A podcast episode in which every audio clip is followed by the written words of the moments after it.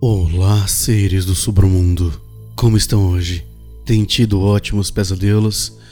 Galera, por favor, me mandem feedback dos últimos episódios.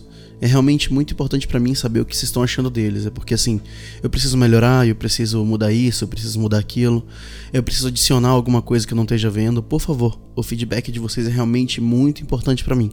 Porque o meu objetivo é que o podcast se torne cada vez mais interessante, cada vez mais uh, divertido, cada vez mais mais uma forma de entretenimento real para vocês. Então assim, o quanto mais vocês me disserem o que vocês querem do podcast, mais eu consigo transformar ele no que vocês querem. Então, por favor, me falem sem medo.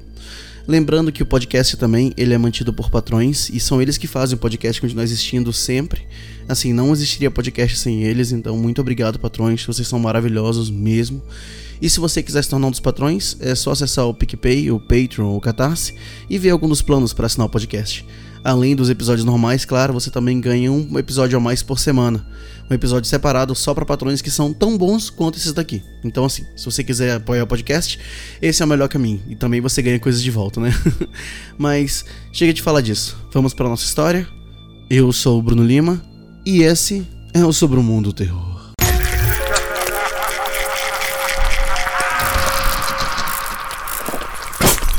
Sobre o Mundo Terror.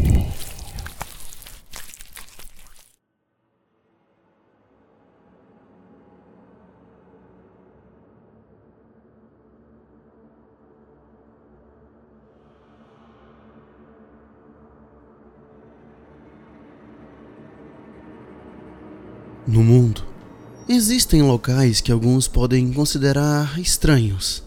Claro, existem casas tipicamente assombradas e cemitérios antigos que podem ou não ser sobrenaturais, mas nenhum deles poderia realmente compreender os acontecimentos da fazenda Dillerson. A fazenda Dillerson era um lugar que nem mesmo os aventureiros mais corajosos iriam. Era difícil chamar os céticos de verdadeiramente céticos quando eles se recusavam a pisar no local. As origens da fazenda Dillerson não são exatamente conhecidas, mas sua história foi suficiente para escrever um livro. O primeiro caso teria acontecido em 1962. A fazenda Dillerson seria herdada por John e Mabel Dillerson, junto com seus quatro filhos. John herdou a fazenda de seu avô, que faleceu de tuberculose. O avô de John, Henry, era descrito como um bom homem. Ele era um trabalhador que se preocupava com a fazenda tanto quanto se preocupava com sua família. Por muitas décadas, Henry viveu na fazenda, embora nunca se saiba se ele era o dono da fazenda ou se ele mesmo herdou. Nos últimos dias de Henry, ele estava histérico. Em seu quarto de hospital, ele gritava constantemente sobre buracos dos campos e mãos subindo do chão. Nunca se soube o que ele quis dizer antes de morrer. Isso até que John herdou a fazenda. Os vizinhos não gostavam tanto desses Dillersons quanto gostavam de Henry. John foi descrito como um bêbado furioso. Mabel era uma mulher barulhenta e pesada. Os três filhos de Dillerson eram adolescentes problemáticos que faltavam à escola e davam festas na fazenda. A única filha de Dillerson era uma criança protegida e mimada. A polícia era chamada à fazenda Dillerson quase diariamente. De abuso doméstico a reclamações de barulho, não havia nada pelo qual os Dillersons não fossem famosos. Isso até a noite de 16 de maio de 1963, por volta da meia-noite. Os vizinhos ouviram Mabel Dillerson gritando e berrando dos campos. Ela estava nua e com o rosto vermelho. Ela parecia indescritivelmente histérica sobre alguma coisa. A situação rapidamente ficou sombria quando foi descoberto por que ela estava se comportando dessa maneira. Alguns dias antes, o amado gato de Mabel, Whisky, havia desaparecido. Mabel especulou que talvez John tivesse algo a ver com isso. Foi só naquela noite que Mabel estava tomando banho tarde da noite quando ouviu miados fracos vindos da janela do banheiro. Ela nem se vestiu antes de sair correndo. Foi quando ela se deparou com uma visão horrível. Mabel descobriu o uísque, mas ele estava completamente esfolado. Não era como se sua pele tivesse sido raspada. A pele de uísque desapareceu completamente. Era como se tivesse sido descascado de forma limpa. O pior era que o pobrezinho ainda estava vivo. Vendo isso, Mabel entrou em colapso absoluto. Ela começou a gritar nua na noite, culpando John. Mabel passou aquela noite sob custódia policial para sua própria proteção. John pegou seu rifle e deu tiro de misericórdia no felino. Quem faria algo tão hediondo? Nenhum animal ou pessoa deveria ter que passar por algo tão horrível. O próximo evento aconteceu em 2 de fevereiro de 1964, às 22 horas. A polícia foi chamada à fazenda Dillerson depois que os tiros foram ouvidos. Quando eles chegaram ao local, John Dillerson estava em seu quintal. Ele não falava nada com nada. Ele estava gritando sobre o poço da fazenda. Ele alegou ter testemunhado todos os outros membros de Dillerson serem arrastados para o poço. Ele falou de gavinhas negras e olhosas que surgem do poço e puxaram Mabel para baixo. Ela saiu naquela noite para verificar o galinheiro depois que ela ouviu um tumulto. John estava olhando da janela. Ele pulou e tentou alertar as crianças, mas elas já tinham saído. Eles não estavam na cama onde ele os viu pela última vez. Os tiros soaram depois que John proclamou que eles tinham voltado, mas não eram eles. Ele falou de algo no poço que levou sua família e fingiu ser eles. A polícia entendeu que John havia sofrido um colapso mental, executou os outros membros da família e descartou seus corpos no poço da fazenda. John foi mais tarde condenado a uma instituição mental pelo resto dos seus dias. O resto dos membros dos Dillerson nunca foram encontrados, embora tenham sido feitas tentativas para recuperá-los do poço. Embora tenha tentado, as autoridades diziam que o poço parecia nunca acabar. Eles proclamaram que era um poço sem fundo. Não se sabe o quão profundo esse poço realmente é, mas essa era uma situação muito familiar para os vizinhos da família Dillerson. Eles se lembraram das divagações moribundas de Henry. Sua conversa sobre algo no chão realmente tinha algum tipo de verdade. Por quase duas décadas, a fazenda Dillerson seria uma massa desolada de terra. As pessoas ao redor, aquelas que moravam perto da área, começaram a suspeitar que a fazenda Dillerson estava amaldiçoada.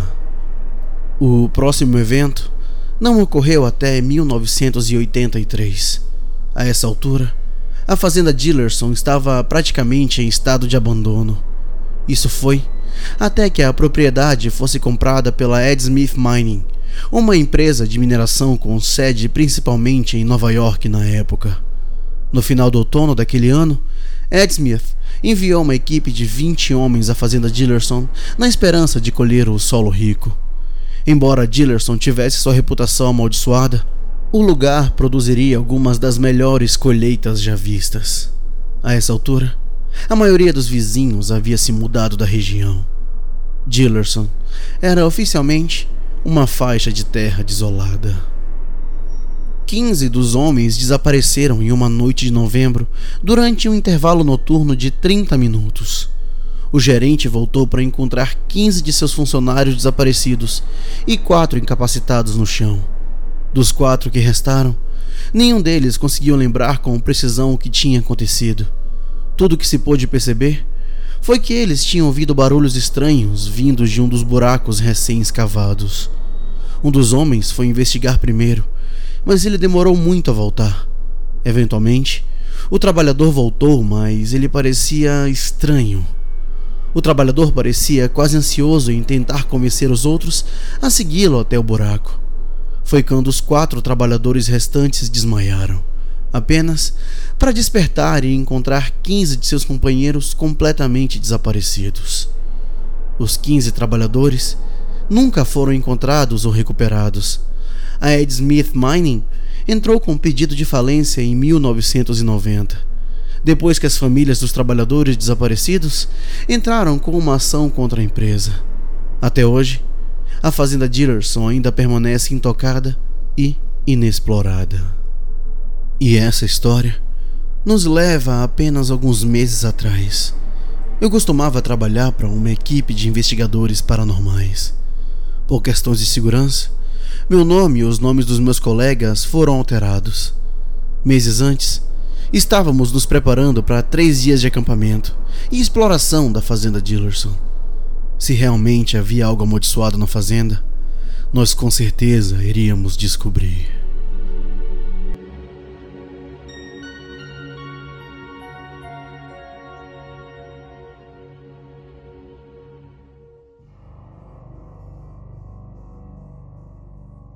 O dia finalmente havia chegado.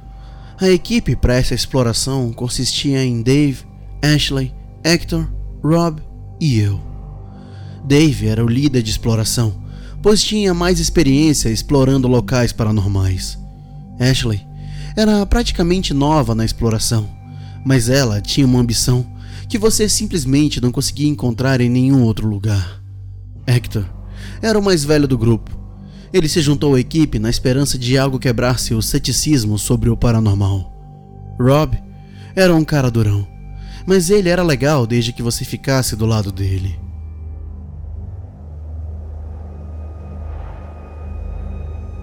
Chegamos na fazenda ao anoitecer. O lugar era uma bagunça velha e empoeirada.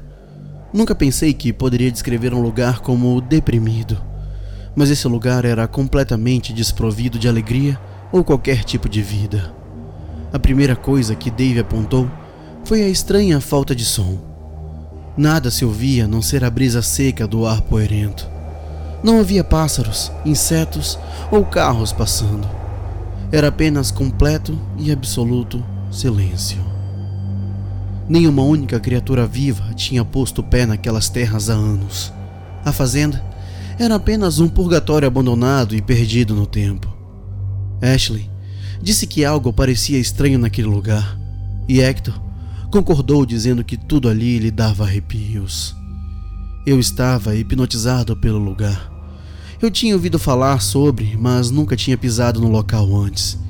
Vê-lo pessoalmente era muito, muito mais intenso do que qualquer história poderia dar. A luz do dia está desaparecendo, pessoal. Vamos se mexer, ordenou Dave. Ele simplesmente disse qual era a nossa missão. Deveríamos investigar o poço, o mesmo de que se falou no caso de John Dillerson.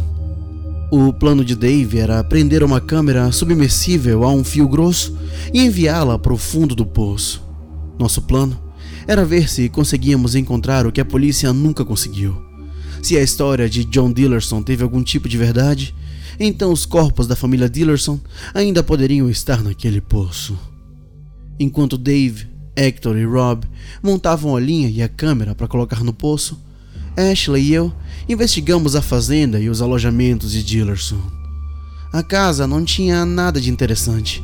A casa, em sua maior parte, estava completamente vazia. A única coisa que restava eram alguns utensílios de cozinha velhos. O celeiro não era diferente. O lugar estava quase vazio, exceto pelos equipamentos agrícolas deixados para trás. No entanto, havia uma coisa que Ashley notou. Havia uma trilha estranha na terra que levava do celeiro a um buraco preenchido pela casinha. A trilha parecia fresca, fresca demais. O que tornou ainda mais assustador foi que a trilha não parecia ter sido feita por uma pessoa. Era estranha e desorganizada em alguns pontos, a trilha era sinuosa e em outros pontos parecia rastro de uma cobra grande. Ashley tirou uma foto para as anotações. Eram agora 20 horas. A linha estava pronta para descer. Eu montei barracas e coloquei holofotes no local. Estava prestes a ser uma longa noite. Hector colocou a câmera na borda do poço. Na deixa de Dave, a câmera começou a descer. A câmera tá ligada, confirmou Ashley quando o ponto de vista da câmera apareceu em seu laptop. Está muito escuro. Ative a visão noturna, pediu Dave. Ashley ativou a visão noturna do seu laptop enquanto a câmera continuava a descer. Não havia nada de estranho até agora. Tudo que eu podia ver eram as paredes do poço. Doze metros. A essa altura, estávamos começando a ver umidade contra as paredes. Algo estava um pouco estranho. Havia uma gosma preta começando a aparecer em manchas. À primeira vista, pode-se supor que seja mofo ou lodo, mas se contorceu um pouco quando a câmera passou por ele. Eu quase compararia com lesmas. O que é aquilo? Eu perguntei. 30 metros. 30? O que aconteceu com 20? Eu perguntei também. É apenas uma falha. Continuem, disse Dave. Hector e Rob continuaram baixando a linha. A essa altura, as paredes deixaram de ser de pedra. As paredes eram apenas uma combinação de lama escurecida e aquela lama preta estranha. Foi quando a câmera parou de repente. Por que vocês pararam? perguntou Dave. A câmera não mostrava nada. Ainda estávamos olhando para a mesma lama turva. Foi quando a câmera começou a entrar em curto. O sinal começou a entrar e sair. Por uma fração de segundo, a tela mudou para outra coisa. Ashley, pause a transmissão ao vivo e reproduza isso, disse Dave. Ashley fez isso, e com certeza algo apareceu por um milissegundo. Ashley fez algumas tentativas antes de conseguir pausar a imagem com sucesso. Era uma tela preta, com algumas palavras simples escritas. O que você está procurando? Ver isso fez todos congelarem. Hector disse que aquilo era esquisito com uma voz assustada, e Rob prontamente perguntou o que eles deveriam fazer agora. Isso é apenas uma interferência. Interrupções de satélite. Continue. Isso não tem nada a ver conosco, disse Dave. Dave estava completamente assustado. Eu podia ver em seu rosto. A câmera começou a descer novamente. 85 metros. Pela primeira vez durante toda a descida, o áudio da câmera detectou algo. Começou como um leve ruído, mas quanto mais baixo descíamos, mais alto se tornava. Logo foi possível ouvir vividamente o que eram. Eram os miados dolorosos de um gato. O som era claramente um gato, mas soava deformado e distorcido. A única maneira que eu poderia descrever era como se algo que não fosse um gato estivesse tentando desesperadamente soar como um. Por isso, baixamos a câmera cada vez mais. Eventualmente, o miado começou a soar menos animalesco e mais humano. Os gritos de um gato começaram a soar como os gritos de uma pessoa. Várias pessoas. As vozes gritavam juntos em uníssono. A essa altura, Ashley estava pronta para dar o fora de lá. E eu também estava. Rob tentou o seu melhor para aparentar tranquilidade, mas eu poderia dizer que ele estava à beira de surtar. A visão noturna não estava nem vendo mais nada. Era apenas escuridão. A tela começou a exibir palavras e frases. Mabel, Bob, Sam, Frank, Joshua, Whiskey. Eles fazem parte de nós agora. Você também pode fazer parte de nós. Contemple. A filmagem da câmera foi totalmente cortada. A câmera permaneceu desligada por vários minutos. De repente, Hector e Rob gritaram quando o fio começou a descer rapidamente. Algo estava puxando a câmera e estava puxando com força. Rob tentou agarrar o fio apenas para queimar suas mãos. O fio atingiu seu limite a ponta do fio que estava enraizada no chão saiu violentamente e foi direto para o poço. Não! A câmera! gritou Dave. A filmagem da câmera voltou. A profundidade da câmera exibia como 103 metros. A câmera parecia estar em outro lugar. Podíamos ver estalagmites, água e mais desse lodo preto. Algo pegou a câmera fora de vista e a manteve lá por alguns segundos. A tela exibia um conjunto final de mensagens. Dave, Ashley, Hector, Rob, não tenham medo. Nós podemos manter vocês seguros aqui embaixo. A câmera se virou para revelar o que segurava. O que vimos nos deixou visivelmente pálidos. Uma fusão grotesca olhou para a câmera. Podíamos ver o que parecia ser uma combinação de três mulheres, quatro homens, um gato e algumas outras criaturas. Todos eles estavam cobertos por uma camada de fluido preta. Em uníssono, eles sorriram para a câmera. A câmera ficou offline para sempre. De repente, começamos a ouvir algo subindo rapidamente no poço. Todos nós corremos para a van o mais rápido possível. Não nos preocupamos com nossos pertences nenhum pelo outro. Todos nós pulamos no veículo e pisamos no acelerador como se não houvesse amanhã. No espelho retrovisor, podíamos ver uma massa repugnante nos perseguindo em pernas finas, parecidas com insetos. A viagem inteira foi silenciosa. Todos nós estávamos perdidos em nosso próprio choque. Tínhamos acabado de descobrir algo horrível na fazenda Dillerson, mas todas as evidências haviam sido abandonadas lá. Quando algo assim acontece, você não pensa em evidências ou conspiração. Tudo que está em sua mente é só sobreviver àquele momento. Desisti da investigação paranormal depois disso. Acho que todos nós desistimos. Nunca mais ouvi falar de nenhum deles. Suponho que todos eles simplesmente saíram e conseguiram empregos normais. Nunca mais ouvi falar da fazenda Dillerson. Verdade seja dita, Acho que não quero saber nada sobre isso. Se dependesse de mim, eu diria aos militares para ir lá e queimar o lugar até não sobrar nem cinzas. Há algumas coisas nesse mundo que os olhos humanos não foram feitos para entender.